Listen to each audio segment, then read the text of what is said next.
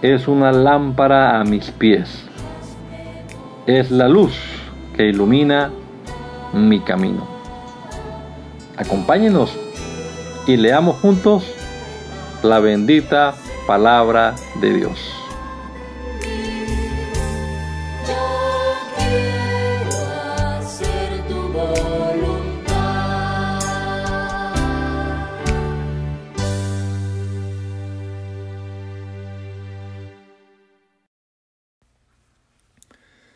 Lucas 18. Además Jesús les contó una parábola en cuanto a la necesidad de orar siempre y no de desanimarse. Les dijo, en cierta ciudad había un juez que no temía a Dios ni respetaba a nadie. En esa misma ciudad había también una viuda a la cual acudía a ese juez y le pedía hazme justicia contra mi adversario. Pasó algún tiempo y el juez no quiso atenderla, pero después se puso a pensar, aunque no temo a Dios ni respeto a nadie, esta viuda me molesta tanto que voy a hacerle justicia, no sea que siga viniendo y me agote la paciencia. Dijo entonces el Señor, presten atención a lo que dijo el juez injusto. ¿Acaso Dios no les hará justicia a sus elegidos que día y noche claman a Él? ¿Se tardará en responderles? Yo les digo que sin tardanza les hará justicia, pero cuando venga el Hijo del Hombre hallará fe en la tierra. A unos que a sí mismos se consideraban justos y menospreciaban a los demás, Jesús les contó esta parábola. Dos hombres fueron al templo a orar. Uno de ellos era fariseo y el otro cobrador de impuestos. Puesto de pie el fariseo oraba consigo mismo de esta manera. Dios mío, te doy gracias porque no soy como los demás que son ladrones, injustos, adúlteros, ni siquiera soy como ese cobrador de impuestos. Ayuno dos veces a la semana y doy la décima parte de todo lo que gano. Pero el cobrador de impuestos desde lejos no se atrevía siquiera a levantar los ojos al cielo, sino que se golpeaba el pecho y decía, Dios mío, ten misericordia de mí porque soy un pecador. Yo les digo que éste volvió a su casa justificado y no el otro, porque cualquiera que se enaltece será humillado y el que se humilla será enaltecido. La gente llevaba niños a Jesús para que él los tocara. Cuando los discípulos vieron esto, los reprendieron, pero Jesús los llamó y les dijo, dejen a los niños, que los niños se acerquen a mí, no se lo impidan, porque el reino de los cielos es de los que son como ellos. De cierto les digo, el que no recibe el reino de Dios como un niño no entrará en él. Un hombre importante le preguntó, Maestro bueno, ¿qué debo hacer para heredar la vida eterna? Jesús le dijo, ¿por qué me llama bueno? No hay nadie que sea bueno sino solo Dios. Conoce los mandamientos, no adulterarás, no matarás, no hurtarás, no dirás falso testimonio, honra a tu padre y a tu madre. Aquel le dijo, todo esto lo he cumplido desde mi juventud. Al oír esto, Jesús le dijo, aún te falta una cosa. Vende todo lo que tienes y dáselo a los pobres, así tendrás un tesoro en el cielo. Después de esto, ven y sígueme. Cuando aquel hombre oyó esto, se puso muy triste porque era muy rico. Y al ver Jesús que se había entristecido mucho, dijo, qué difícil es para los ricos entrar en el reino de Dios. Le es más fácil a un camello pasar por el ojo de una aguja que a un rico entrar en el reino de Dios. Los que oyeron esto dijeron, entonces, ¿quién podrá salvarse? Y Jesús le respondió, lo que es imposible para los hombres es posible para Dios. Pedro dijo entonces, nosotros hemos dejado nuestras posesiones y te hemos seguido. Y Jesús le dijo, de cierto les digo que cualquiera que haya dejado casa, padres, hermanos, mujer o hijos por el reino de Dios recibirá mucho más en este tiempo y en el tiempo venidero recibirá la vida eterna. Jesús llamó aparte a los doce y les dijo, como pueden ver ahora vamos camino a Jerusalén. Allí se cumplirá todo lo que los profetas escribieron acerca del Hijo del Hombre. Este será entregado a los no judíos, los cuales se burlarán de él, lo insultarán, le escupirán y después de azotarlo lo matarán pero al tercer día resucitará. Ellos no entendieron nada de esto, pues el mensaje no les resultaba claro ni podían comprenderlo. Cuando Jesús estuvo cerca de Jericó, junto al camino, estaba sentado un mendigo ciego. Al oír este a la multitud que pasaba, preguntó qué era lo que sucedía. Y cuando le dijeron que Jesús de Nazaret estaba pasando por allí, comenzó a gritar, Jesús, hijo de David, ten misericordia de mí. Los que iban al frente lo reprendían para que se callara, pero él gritaba a más aún, Hijo de David, ten misericordia de mí. Entonces Jesús se detuvo y mandó que lo llevaran a su presencia. Cuando el ciego llegó, Jesús le preguntó, ¿qué quieres que haga por ti? Y el ciego respondió, Señor, quiero recibir la vista. Jesús le dijo, ya la has recibido, tu fe te ha sanado. Al instante, El ciego pudo ver y comenzó a seguir a Jesús mientras glorificaba a Dios. Y al ver todo el pueblo lo sucedido, también alababa a Dios. Jesús entró en Jericó y comenzó a cruzar la ciudad.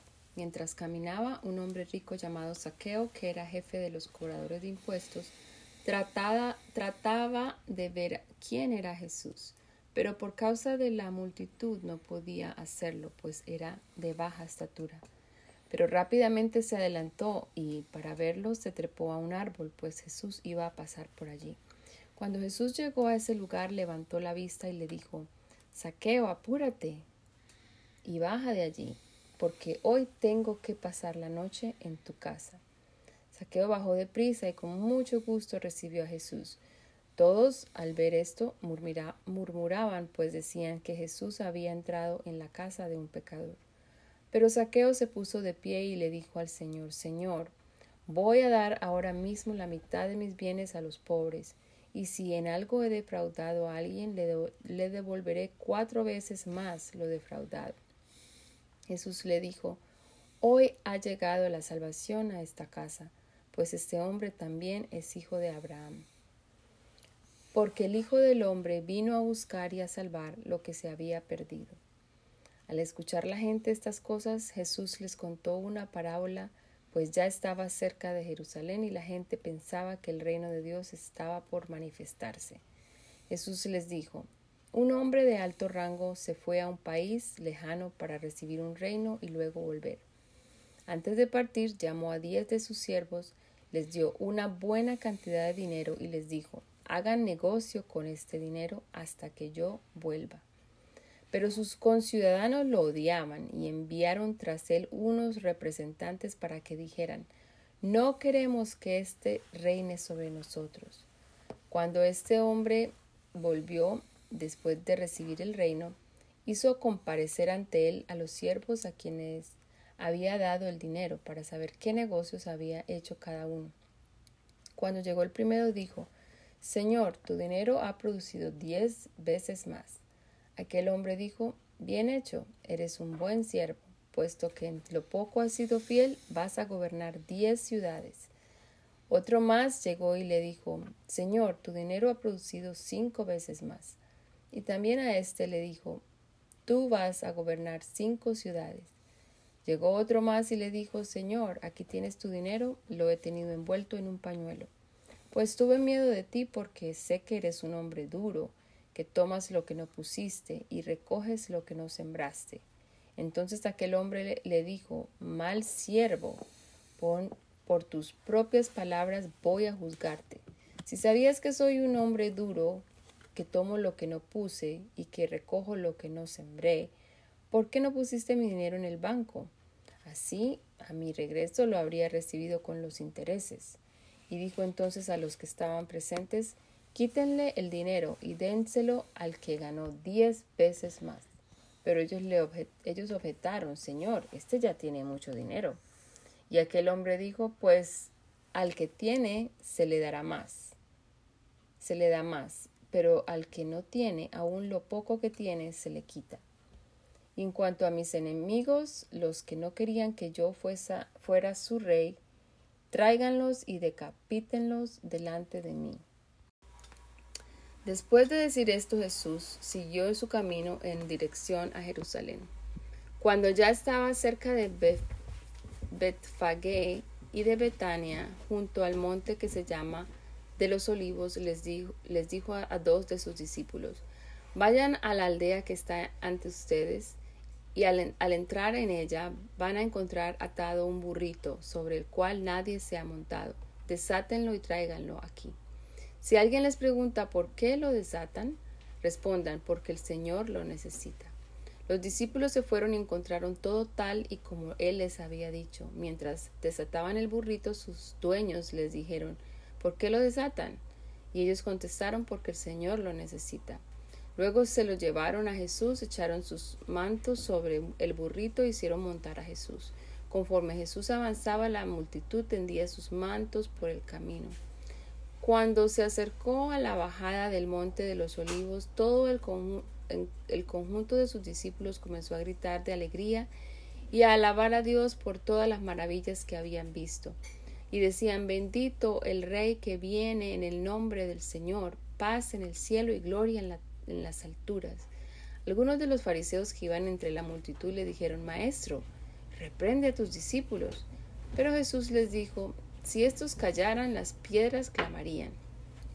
Ya cerca de la ciudad Jesús lloró al verla y dijo, ah, si por lo menos hoy pudieras saber lo que te puede traer paz, pero eso ahora está oculto a tus ojos, porque van a venir sobre ti días cuando tus enemigos levantarán un cerco a tu alrededor y te sitiarán, y te destruirán por completo a ti y a tus hijos dentro de ti, y no dejarán en ti piedra sobre piedra, por cuanto no te diste cuenta del momento en que Dios vino a visitarte.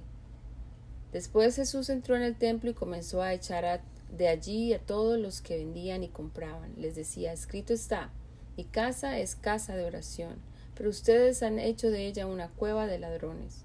Todos los días Jesús enseñaba en el templo, pero los principales sacerdotes, los escribas y los principales del pueblo procuraban matarlo. Sin embargo, no hallaban la manera de hacerlo, pues todo el pueblo estaba pendiente de lo que él decía. Un día, mientras Jesús estaba en el templo enseñando al pueblo y anunciándole las buenas noticias, llegaron los principales sacerdotes y los escribas junto con los ancianos y le preguntaron, ¿con qué autoridad haces todo esto? ¿Quién te ha dado esta autoridad? Jesús les dijo, yo también voy a echarles, voy a, voy a hacerles una pregunta, una pregunta, díganme, ¿el bautismo de Juan era del cielo o de este mundo? Ellos empezaron a discutir entre sí. Si decimos que era del cielo, nos dirá, entonces, ¿por qué no le creyeron? Y si decimos que era de los hombres, todo el pueblo nos matará a pedradas, pues están convencidos de que Juan era un profeta. Y respondieron que no sabían de dónde era. Entonces Jesús les dijo, pues yo tampoco les diré con qué autoridad hago, hago estas cosas. Luego comenzó a contarle, comenzó, comenzó a contarle a la gente esta parábola. Un hombre plantó una viña, se la arrendó a unos labradores y se ausentó por mucho tiempo. A su debido tiempo, envió a uno de sus siervos para que los labradores le entregaran la parte de lo que la viña había producido. Pero los labradores lo golpearon y lo mandaron con las manos vacías. Volvió a enviar a otro siervo, pero ellos golpearon y humillaron también a este y lo enviaron con las manos vacías. Envió entonces a un tercer siervo, pero también a este lo hirieron y lo echaron de allí. Entonces el, dueño de la viña dijo, ¿qué haré? Voy a enviar a mi hijo amado, tal vez cuando lo vean le, le tendrán respeto. Pero cuando los labradores lo vieron, se dijeron unos a otros, este es el heredero, vamos a matarlo para quedarnos con la, con la herencia. Así que lo expulsaron de la viña y lo mataron. ¿Qué creen ustedes que el dueño de la viña hará con ellos? Pues irá y matará a esos labradores y dará su viña a otros. Al oír esto, la gente exclamó, Dios nos libre. Pero Jesús los miró fijamente y les dijo, ¿qué significa esta escritura que dice, la piedra que desecharon los constructores ha venido a ser la piedra angular? todo el que caiga sobre esa piedra se hará pedazos, y si ella cae sobre alguien, lo aplastará por completo. En ese mismo instante los principales sacerdotes y los escribas trataron de echarle mano, pues comprendieron que al contar esta parábola Jesús se refería a ellos, pero tenían miedo de la gente. Entonces enviaron espías que parecían gente buena para que lo acecharan y atraparan a Jesús en sus propias palabras y así poder ponerlo bajo el poder y la autoridad del gobernador. Los espías le preguntaron, Maestro, sabemos que dices y enseñas con rectitud y que no discriminas a nadie, sino que en verdad enseñas el camino de Dios. ¿Nos está permitido pagarle tributo al César o no? Pero Jesús se dio cuenta de sus malas intenciones y les dijo, muéstrenme una moneda ¿de quién, de quién son la imagen y la inscripción? Ellos respondieron, del César. Entonces Jesús les dijo, pues den al César lo que es del César y a Dios lo que es de Dios. Así que no pudieron sorprenderlo ante el pueblo en ninguna palabra y admirados de su respuesta no dijeron más. Algunos de los saduceos que decían que no hay resurrección le preguntaron, Maestro, Moisés nos escribió, si el hermano de alguien tiene esposa y muere sin tener hijos, el hermano del difunto debe casarse con la viuda y darle descendencia a su hermano muerto. Pues bien, se dio el caso de siete hermanos y el primero de ellos se casó y murió sin tener hijos. El segundo se casó con la viuda, pero también murió sin tener hijos. El tercero también se casó con ella y así los siete restantes y todos ellos murieron sin dejar descendencia. Finalmente murió también la mujer. Así que en la resurrección, esposa de cuál de ellos será la viuda, ya que los siete estuvieron casados con ella. Entonces Jesús les dijo, la gente de este mundo se casa y se da en casamiento, pero los que sean considerados dignos de alcanzar el mundo venidero y la resurrección de entre los muertos, no se casarán ni se darán en casamiento, porque ya no podrán morir, sino que serán semejantes a los ángeles y son hijos de Dios por ser hijos de la resurrección. Pero en cuanto a pero en cuanto a que los muertos han de resucitar, aún Moisés le, lo enseñó en el pasaje de la zarza, pues llama al Señor Dios de Abraham, Dios de Isaac y Dios de Jacob. Porque Dios no es Dios de muertos, sino de vivos, pues para Él todos viven. Algunos de los escribas le respondieron, Maestro, has dicho bien, y no se atrevieron a preguntarle nada más. Entonces Él les dijo, ¿cómo pueden decir que el Cristo es hijo de David? David mismo dice en el libro de los Salmos, el Señor le dijo a mi Señor, siéntate a mi derecha hasta que ponga a tus enemigos por estrado de tus pies. Y si David lo llama Señor, ¿cómo entonces puede ser su hijo? Como, eh, como todo el pueblo lo estaba escuchando, Jesús les dijo a sus discípulos, cuídense de los escribas, porque les gusta pasearse con ropas largas y que los saluden en las plazas y sentarse en las primeras sillas de las sinagogas y en los lugares más importantes de los banquetes. Se adueñan de los bienes de las viudas y para disimular todo esto hacen eh, y para disimular todo esto hacen largas oraciones, pero ellos recibirán una mayor condenación. Siguiente.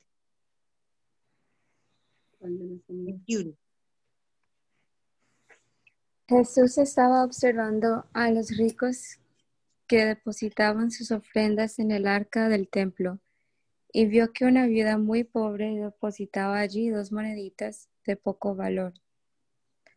Entonces dijo, en verdad les digo que esta viuda pobre ha echado más que todos, porque todos aquellos ofrendaron a Dios de lo que les sobra, pero ella puso en su pobreza todo lo que tenía para su sustento.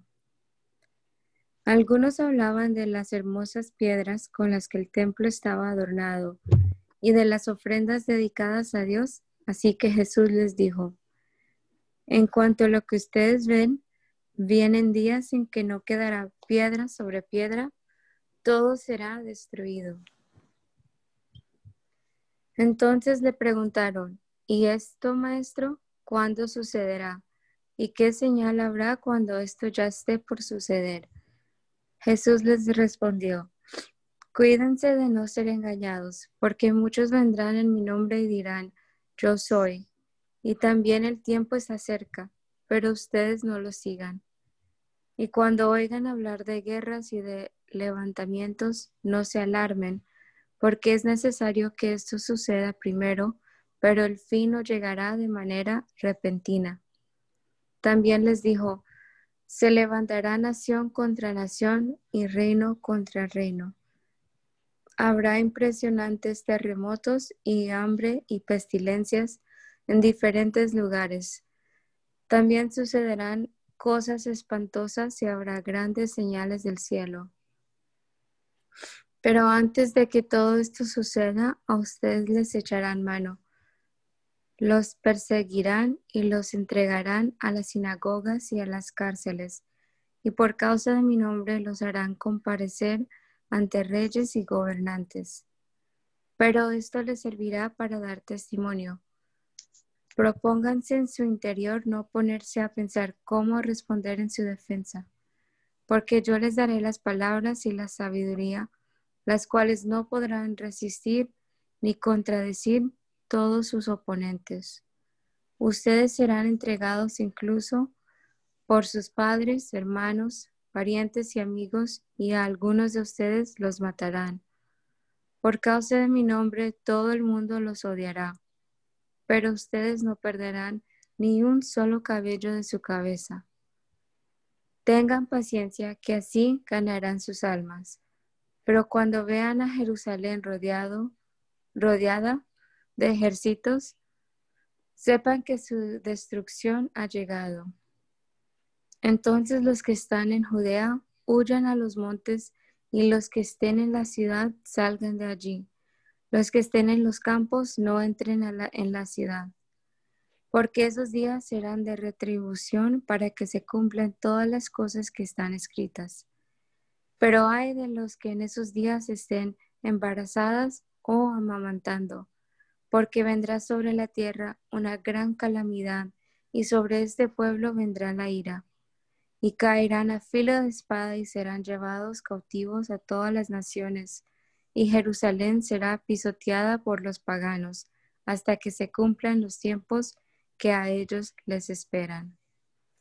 Habrá entonces señales en el sol, en la luna y en las estrellas. En la tierra la gente se angustiará y quedará confundida por causa del bramido del mar y de las olas el miedo y la expectación de las cosas que sobrevendrán en la tierra hará que los hombres desfallezcan y los poderes celestiales se estremecerán. Entonces verán al Hijo del Hombre venir en una nube con poder y gran gloria. Cuando esto comience a suceder, anímense y levanten la cabeza, porque su redención estará cerca. También les contó una parábola. Fíjense en la higuera y en todos los árboles. Cuando ustedes ven que brotan sus hojas, pueden saber que ya se acerca el verano. De la misma manera, cuando ustedes vean que todo esto sucede, podrán saber que ya se acerca el reino de Dios. De cierto les digo que todo esto sucederá antes de que pase esta generación. El cielo y la tierra pasarán, pero mis palabras no pasarán. Pero tengan cuidado de que su corazón no se recargue de glotonería y embriaguez, ni de las preocupaciones de esta vida, para que aquel día no les sobrevenga de repente, porque caerá como un lazo sobre todos los que habitan la faz de la tierra. Por lo tanto, manténganse siempre atentos y oren para que sean considerados dignos de escapar de todo lo que habrá de suceder y de presentarse ante el Hijo del Hombre. De día Jesús enseñaba en el templo, de noche se quedaba en el monte llamado de los olivos, y toda la gente acudía a él por la mañana para escucharlo en el templo. Se acercaba la fiesta de los panes sin levadura, que se llamaba la Pascua los principales sacerdotes y los escribas buscaban la manera de matar a Jesús, pero le tenían miedo al pueblo. Entonces Satanás entró en Judas. Entonces Satanás entró en Judas, uno de los doce, al que llamaba Iscariote. Y este fue a hablar con los principales sacerdotes y con los jefes de la guardia para acordar con ellos cómo les entregaría Jesús. Ellos se alegraron y acordaron darle dinero. Judas aceptó y comenzó a buscar el mejor momento de entregarles a Jesús sin que el pueblo lo supiera. Llegó el día de los panes sin levadura, cuando es necesario sacrificar al Cordero de la Pascua. Jesús envió a Pedro y a Juan con estas instrucciones. Vayan a preparar todo para que comamos la Pascua. Ellos le preguntaron, ¿dónde quieres que hagamos los preparativos? Jesús les dijo, al entrar en la ciudad verán ustedes a un hombre que lleva un cántaro de agua. Síganlo hasta la casa donde entre y díganle al dueño de la casa. El maestro pregunta dónde está el aposento en donde comerá la Pascua con sus discípulos. Entonces él les mostrará un gran aposento alto ya dispuesto. Hagan allí los preparativos.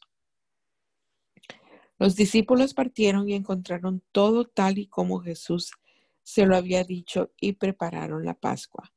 Cuando llegó la hora, Jesús se sentó a la mesa y los apóstoles se sentaron con él. Entonces Jesús les dijo, ¿cómo he deseado comer con ustedes esta Pascua antes que, de que padezca? Porque yo les digo que no volveré a comerla hasta su cumplimiento en el reino de Dios. Y Jesús tomó la copa, dio gracias y dijo, tomen esto y repártanlo entre ustedes. Porque yo les digo que no volveré a beber del fruto de la vid hasta que venga el reino de Dios. Luego tomó el pan, lo partió y dio gracias y les dio, al tiempo que decía, esto es mi cuerpo que por ustedes es entregado, hagan esto en memoria de mí. De igual manera, después de haber cenado, tomó la copa y les dijo, esta copa es el nuevo pacto en mi sangre que por ustedes va a ser derramada. Pero sepan que la mano del que me va a traicionar está sobre esta mesa conmigo. A decir verdad, el Hijo del Hombre va según lo que está determinado, pero hay de aquel que lo va a traicionar. Ellos comenzaron a preguntarse unos a otros ¿quién de ellos sería capaz de hacer esto? Además, los discípulos tuvieron una discusión en cuanto a quién de ellos sería el mayor. Pero Jesús les dijo, los reyes de las naciones se enseñorean de ellas, y los que tienen autoridad sobre ellas son llamados benefactores. Pero entre ustedes no debe ser así, sino que el mayor entre ustedes tiene que hacerse como el menor, y el que manda tiene que actuar como el que sirve. Porque ¿quién es mayor, el que se sienta a la mesa o el que sirve? ¿Acaso no es el que se sienta a la mesa? Sin embargo, yo estoy entre ustedes como el que sirve. Pero son ustedes los que han permanecido conmigo en mis pruebas. Por tanto, yo les asigno un reino, así como mi Padre me lo asignó a mí, para que en mi reino coman y beban a mi mesa y se sienten en tronos para juzgar a las doce tribus de Israel. El Señor dijo también, Simón, Simón, Satanás ha pedido sacudirlos a ustedes como si fueran trigo, pero yo he rogado por ti para que no te falte la fe, y tú, cuando hayas vuelto, deberás confirmar a tus hermanos. Pedro les dijo, Señor, no solo estoy dispuesto a ir contigo a la cárcel, sino también a la muerte. Y Jesús le dijo, Pedro, te aseguro que el gallo no cantará hoy antes que tú hayas negado tres veces que me conoces. Luego Jesús les preguntó, cuando los envié sin bolsa, sin alforja y sin calzado, ¿les faltó algo? Ellos respondieron nada. Entonces Jesús les dijo, pues ahora el que tenga bolsa, que la tome junto con la alforja, y el que no tenga espada, que venda su capa y se compre una. Porque yo les digo que todavía se tiene que cumplir en, mí, en mí aquello que está escrito. Y fue contado entre los pecadores, porque lo que está escrito acerca de mí tiene que cumplirse. Ellos le dijeron, Señor, aquí hay dos espadas. Y Jesús respondió, basta. Jesús salió y conforme a su costumbre se fue al monte de los olivos. Sus discípulos lo siguieron. Cuando llegó a ese lugar, Jesús les dijo, oren para que no caigan en tentación. Luego se apartó de ellos a una distancia como de un tiro de piedra y allí se arrodilló y oró. Y decía, Padre, si quieres, haz que pase de mí esta copa, pero que no se haga mi voluntad sino la tuya. Se le apareció entonces un ángel del cielo para fortalecerlo. Lleno de angustia oraba con más intensidad y era su sudor como grandes gotas de sangre que caían hasta la tierra. Cuando Jesús se levantó después de orar, fue a donde estaban sus discípulos y a causa de la tristeza los halló durmiendo. Les dijo, ¿por qué duermen? Levantes, levántense y oren para que no caigan en tentación. Mientras Jesús estaba hablando, se hizo presente una turba, al frente de la cual iba Judas, que era uno de los doce y que se acercó a Jesús para besarlo. Jesús le dijo, Judas, ¿con un beso entregas al Hijo del Hombre? Cuando los que estaban con él se dieron cuenta de lo que pasaba, le dijeron, Señor, ¿echamos mano a la espada? Uno de ellos hirió a un siervo del sumo sacerdote y le cortó la oreja derecha. Pero Jesús les dijo, bastan, déjenlos. Tocó entonces la oreja de aquel hombre y lo sanó. Luego Jesús les dijo a los principales sacerdotes, a los jefes de la guardia del templo y a los ancianos que habían venido contra él. ¿Han venido con espadas y palos como si fuera yo un ladrón? Todos los días he estado con ustedes en el templo y no me pusieron las manos encima, pero esta es la hora de ustedes, la hora del poder de las tinieblas. Aquellos arrestaron a Jesús y lo llevaron a la casa del sumo sacerdote. Pedro lo seguía de lejos. En medio del patio encendieron una fogata y se sentaron alrededor de ella. También Pedro se sentó entre ellos. Pero una criada que lo vio sentado frente al fuego, se fijó en él y dijo, Este también estaba con él. Pedro lo negó y dijo, Mujer, yo no lo conozco. Un poco después otro lo vio y le dijo, Tú también eres de ellos. Pedro, pero Pedro le dijo, Hombre, no lo soy. Como una hora después otro afirmó, No hay duda, este también estaba con él porque es Galileo. Pedro le dijo, hombre, no sé de qué hablas. Y en ese momento, mientras Pedro aún hablaba, el gallo cantó. En ese mismo instante el Señor se volvió a ver a Pedro y entonces Pedro se acordó de las palabras del Señor cuando le dijo, antes de que el, gallo cante me negarás tres veces. Enseguida Pedro salió de allí y lloró amargamente. Los hombres que custodiaban, custodiaban a Jesús se burlaban de él y lo golpeaban. También le vendaron los ojos, lo golpearon, le golpearon el rostro y le decían, profetiza, ¿quién es el que te golpeó? Y lo insultaban y le decían muchas otras cosas.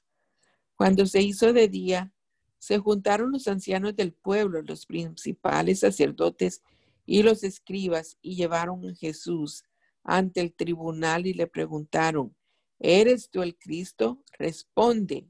Él les dijo, si les dijera que sí, no me lo creerían. Y si les hiciera preguntas, no me responderían ni me soltarían.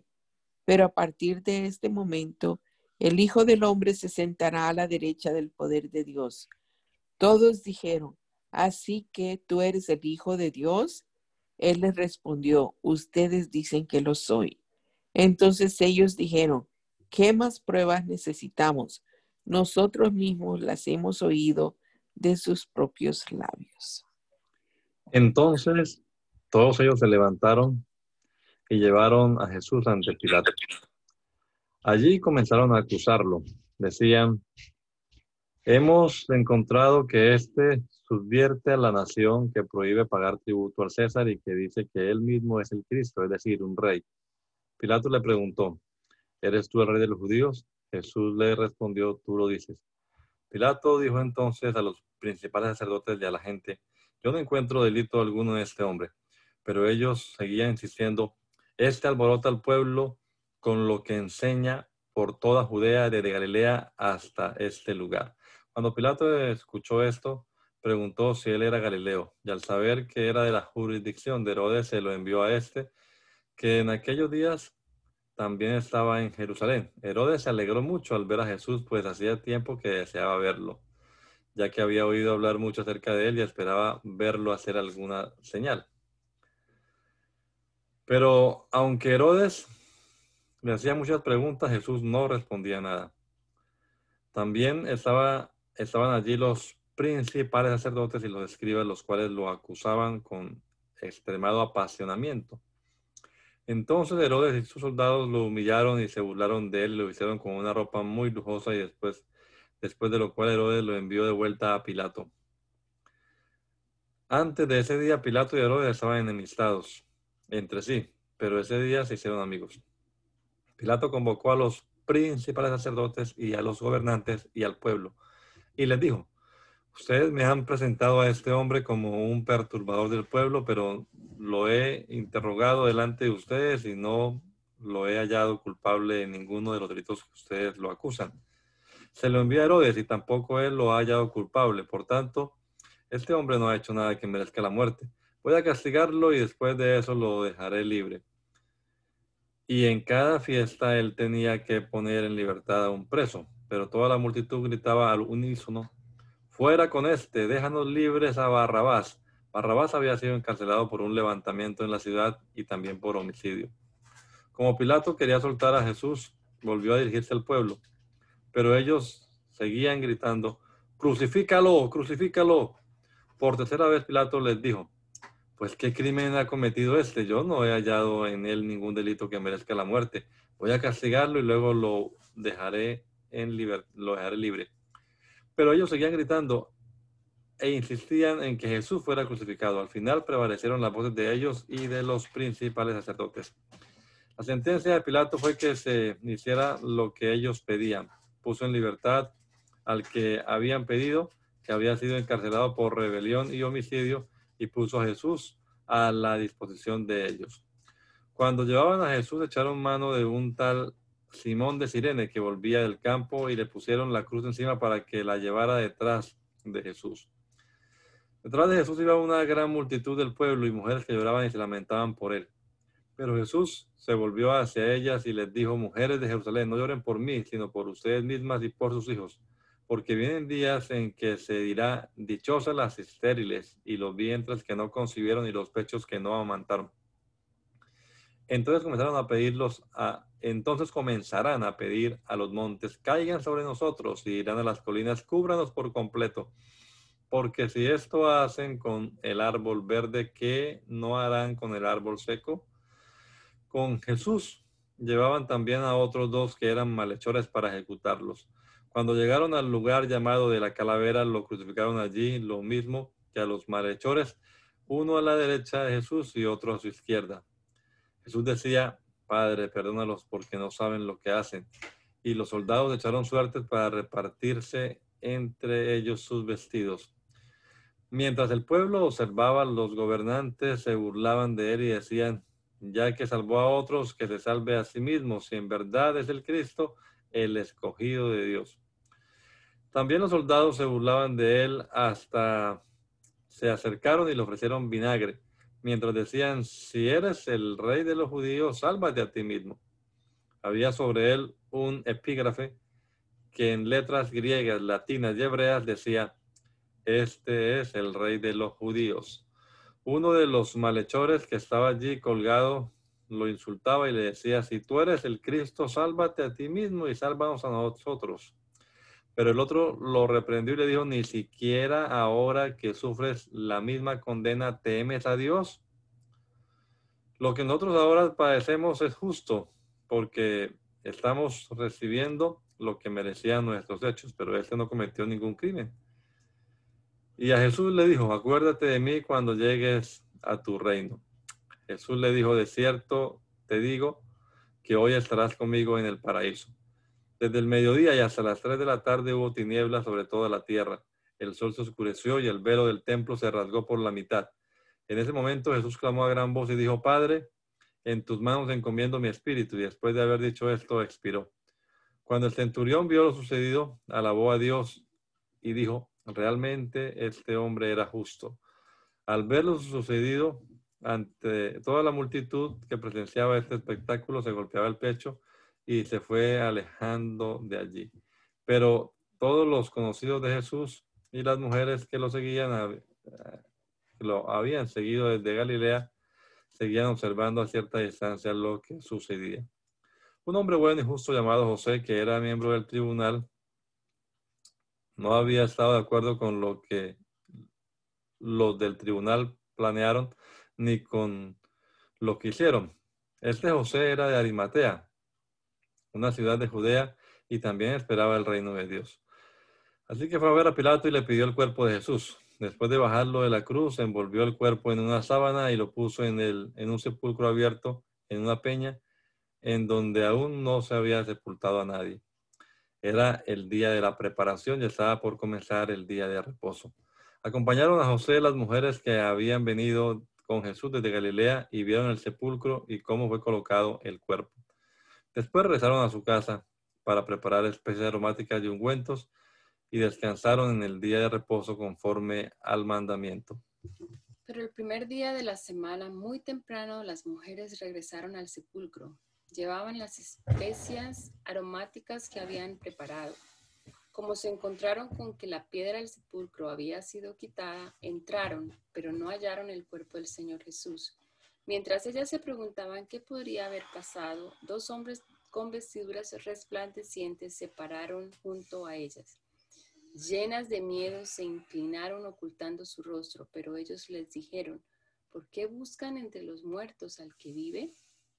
No está aquí, ha resucitado. Acuérdense de lo que les dijo cuando aún estaba en Galilea. Es necesario que el Hijo del Hombre sea entregado en manos de hombres pecadores y que sea crucificado, pero al tercer día resucitará.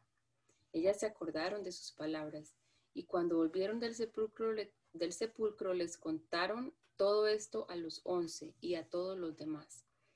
Las que contaron esto a los apóstoles eran María Magdalena, Juana, María la madre de Jacobo y las otras mujeres.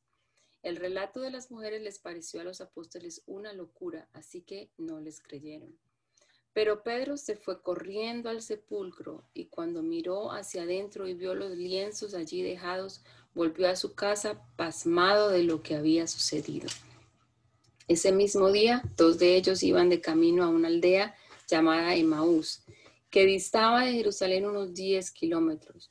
Iban hablando de todo lo que había sucedido y mientras hablaban y discutían entre sí, Jesús mismo se acercó y los iba acompañando.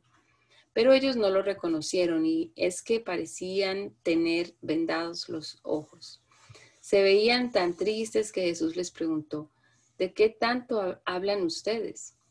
Uno de ellos, que se llama que se llamaba Cleofas, le respondió, ¿eres tú el único forastero en Jerusalén que no sabe lo que ha sucedido en estos días?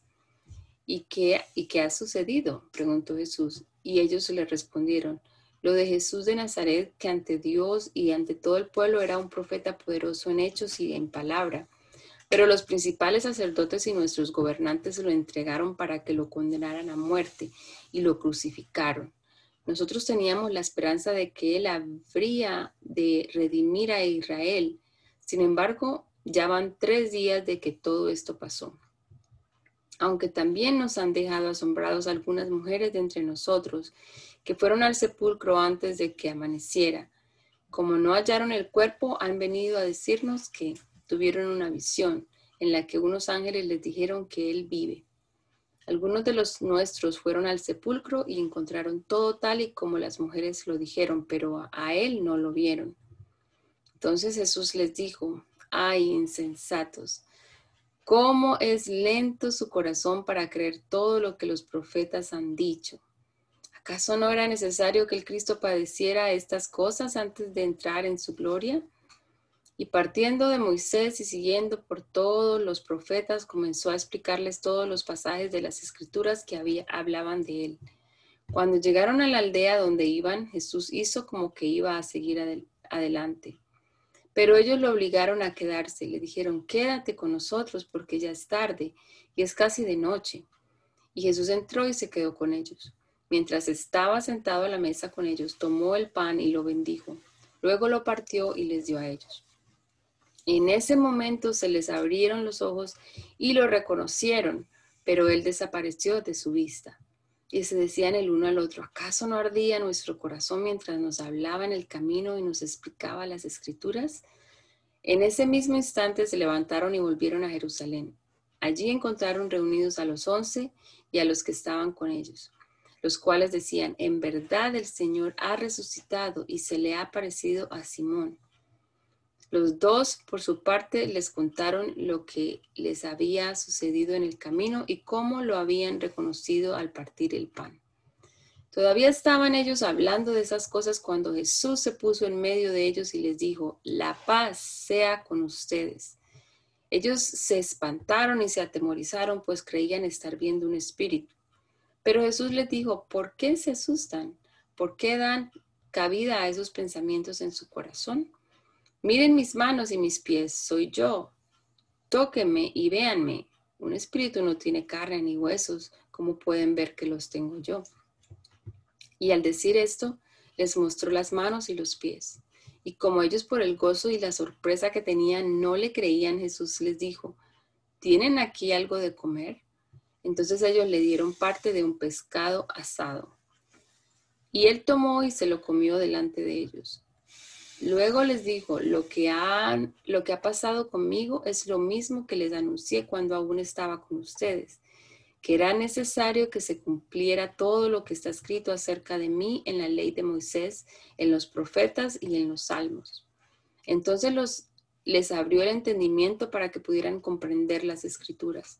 Y les dijo, así está escrito y así era necesario que el Cristo padeciera y resucitara de los muertos al tercer día y que en su nombre se predicara el arrepentimiento y el perdón de pecados en todas las naciones, comenzando por Jerusalén. De esto ustedes son testigos. Yo voy a enviar sobre ustedes la promesa de mi Padre, pero ustedes quédense en la ciudad de Jerusalén hasta que desde lo alto sean investidos de poder. Luego los llevó de allí a Betania y levantando sus manos los bendijo. Pero sucedió que mientras los bendecía, se apartó de ellos y fue llevado a las alturas del cielo. Ellos lo adoraron y después volvieron muy felices a Jerusalén. Y siempre estaban en el templo alabando y bendiciendo a Dios. Amén. Eh, San Juan capítulo 1. En el principio ya existía la palabra. La palabra estaba con Dios y Dios mismo era la palabra. En el principio la palabra estaba con Dios. Por la palabra fueron hechas todas las cosas. Sin la palabra nada fue hecho de lo que ha sido hecho. En la palabra estaba la vida, y la vida era la luz de la humanidad. La luz resplandece en las tinieblas, y las tinieblas no, no prevalecieron contra ella. Hubo un hombre enviado de Dios, el cual se llamaba Juan. Este vino por testimonio para dar testimonio de la luz, a, fin de que todos creyeran por él. Él no era la luz, sino que vino para dar testimonio de la luz. La palabra, la luz verdadera, la que alumbra toda la humanidad, venía a este mundo. La palabra estaba en el mundo y por la palabra el mundo fue hecho, pero el mundo no la conoció. La palabra vino a lo suyo, pero los suyos no la recibieron. Pero a todos los que, los que recibieron la palabra, a los que creen en su nombre, les dio potestad de ser de ser hechos hijos de Dios, los cuales no son engendrados de sangre, ni de voluntad de carne, ni de voluntad de varón, sino de Dios. Y la palabra se hizo carne y habitó entre nosotros y vimos su gloria, la gloria que corresponde al unigénito del Padre, en plenitud de gracia y de verdad. De la palabra Juan dio testimonio y clamó diciendo, de aquel que es la palabra es de quien yo decía, viene después de mí, pero es interior, es anterior, pero es anterior a mí, porque ya existía antes que yo. Ciertamente de su plenitud tomamos todos, y gracia sobre gracia. La ley fue dada por medio de Moisés, pero la gracia y la verdad vinieron por medio de Jesucristo. A Dios nadie lo vio jamás. Quien lo ha dado a conocer es el Hijo unigénito, que está en el seno del Padre. Ese es el testimonio de Juan cuando los judíos enviaron desde Jerusalén sacerdotes y levitas para que le preguntaran, ¿tú quién eres? Juan confesó y no negó, sino que confesó, yo no soy el Cristo. Y le preguntaron, entonces, ¿qué? ¿Eres Elías? Dijo, no lo soy. Entonces, ¿eres el profeta? Y él respondió, no. Le dijeron, ¿quién eres entonces? Para que demos respuesta a los que nos enviaron. ¿Qué dices de ti mismo? Juan dijo, yo soy la voz que clama en el desierto. Enderecen el camino del Señor, como dijo el profeta Isaías. Los que habían sido enviados eran de los fariseos. Y le preguntaron, entonces, si tú no eres el Cristo, ni Elías, ni el profeta, ¿por qué bautizas? Jesús le, Juan le respondió, yo bautizo con agua, pero en medio de ustedes está uno a quien ustedes no conocen. Este viene después de mí, del cual no soy digno de desatar la correa de su calzado. Estas cosas sucedieron en Betábara, en Betábara, al otro lado del Jordán, donde Juan estaba bautizando. Al siguiente día, el siguiente día Juan vio que Jesús venía hacia él y dijo, este es el Cordero de Dios que quita el pecado del mundo. Él es de quien yo dije, después de mí viene un varón, el cual es antes de mí, porque, primer, eh, porque era primero que yo. Yo no le conocía, pero vine bautizando con agua para esto, para que él fuera manifestado a Israel. Juan también dio testimonio y dijo, vi al Espíritu descender del cielo como paloma y permanecer sobre él. Yo no lo conocía, pero el que me envió a bautizar con agua me dijo, aquel sobre quien veas que el Espíritu desciende y que permanece sobre él, es, es el que bautiza con el Espíritu Santo. Y yo lo he visto y he dado testimonio de que este es el Hijo de Dios. Al día siguiente Juan estaba de nuevo allí con, con dos de sus discípulos. Al ver a Jesús que andaba por allí, dijo, este es el Cordero de Dios. Los dos discípulos lo oyeron hablar y, siguieron a Jesús. Jesús se volvió y al ver que lo seguían les dijo, ¿qué buscan? Ellos le dijeron, rabí, que traducido significa maestro, ¿dónde vives? Les dijo, vengan y vean. Ellos fueron y vieron dónde vivía y se quedaron con él aquel día, porque ya era como las cuatro de la tarde. Andrés, el hermano de Simón Pedro, era uno de los que había oído a Juan y había seguido a Jesús. Este halló primero a Simón, su hermano, y le dijo, hemos hallado al Mesías, que traducido significa el Cristo. Entonces lo llevó a Jesús, quien al verlo dijo, tú eres Simón, el hijo de Jonás, tú serás llamado Cefas, que, quiere decir Pedro. Al día siguiente Jesús quiso ir a Galilea y halló a Felipe y le dijo, sígueme. Felipe era de Bethsaida, la ciudad de Andrés y Pedro. Y Felipe halló a Natanael y le dijo, hemos hallado a aquel de quien, de quien escribió Moisés en la ley y también los profetas, a Jesús, el hijo de José de Nazaret. Natanael le dijo, ¿y de Nazaret puede salir algo bueno? Y le dijo Felipe, ven a ver. Cuando Jesús vio que Natanael se le acercaba, dijo él, Aquí tienen a un verdadero israelita en quien no hay engaño. Natanael le dijo, ¿y de dónde me conoces? Jesús le respondió, te vi antes de que Felipe, te vi antes de que Felipe te llamara cuando estabas debajo de la higuera. Natanael le dijo, Rabí, tú eres el Hijo de Dios, tú eres el Rey de Israel. Jesús le respondió, ¿crees solo porque te dije que te vi debajo de la higuera? Pues cosas mayores que estas verás. También le dijo, de cierto, de cierto les digo, que de aquí en adelante verán al cielo abierto y, los, y a los ángeles de Dios subir y bajar sobre el Hijo del Hombre. Al tercer día se celebraron unas bodas en Caná de Galilea y allí estaba la madre de Jesús. También Jesús y sus discípulos fueron invitados a la boda. Cuando se terminó el vino, la madre de Jesús le dijo, ya no tienen vino. Jesús le dijo, ¿Qué, tienes conmigo, mujer? Mi hora aún no ha llegado. Su madre dijo a los que servían, hagan todo lo que él les diga. En ese lugar habían seis tinajas de piedra para agua, como las que usan los judíos para el grito de la purificación, cada una con capacidad de más de 50 litros. Jesús les dijo, llenen de agua estas tinajas, y las llenaron hasta arriba.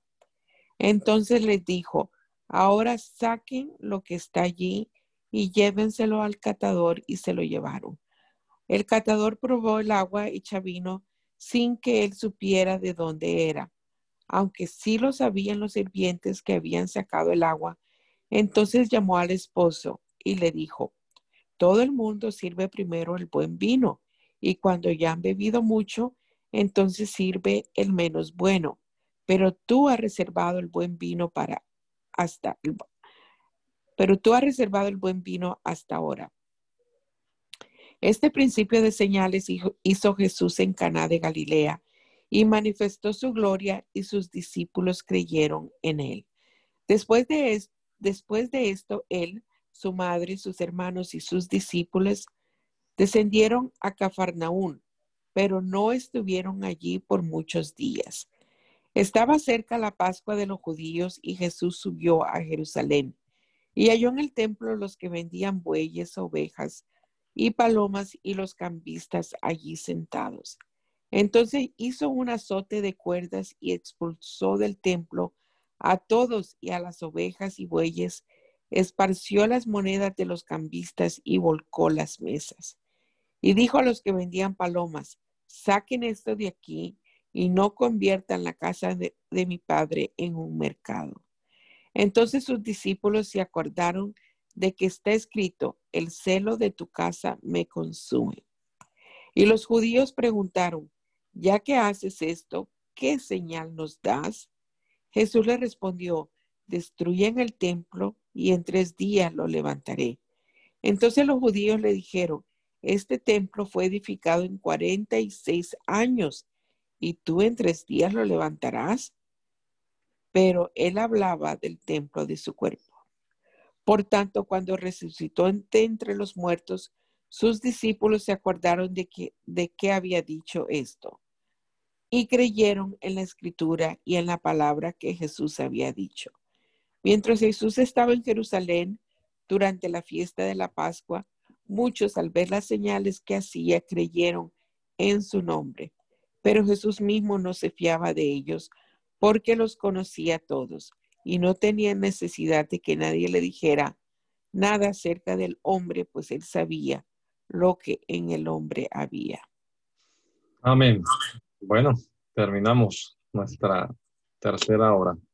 Oremos, démosle gracias a Dios. Bendito Señor, te damos gracias en esta hora por esta lectura bíblica que hemos tenido, Señor, y esperamos que quede en nuestra mente, en nuestra memoria, que esta palabra pueda gobernar nuestra vida, Señor, que la podamos entender y que también podamos hablar de ella, meditar en nuestro corazón, pero también compartirla con alguien, Dios. Bendiciones a todos en este día, Padre amado, en el nombre de Jesús. Amén. Señor. Amén. En nombre de Jesús. Bueno. Amén.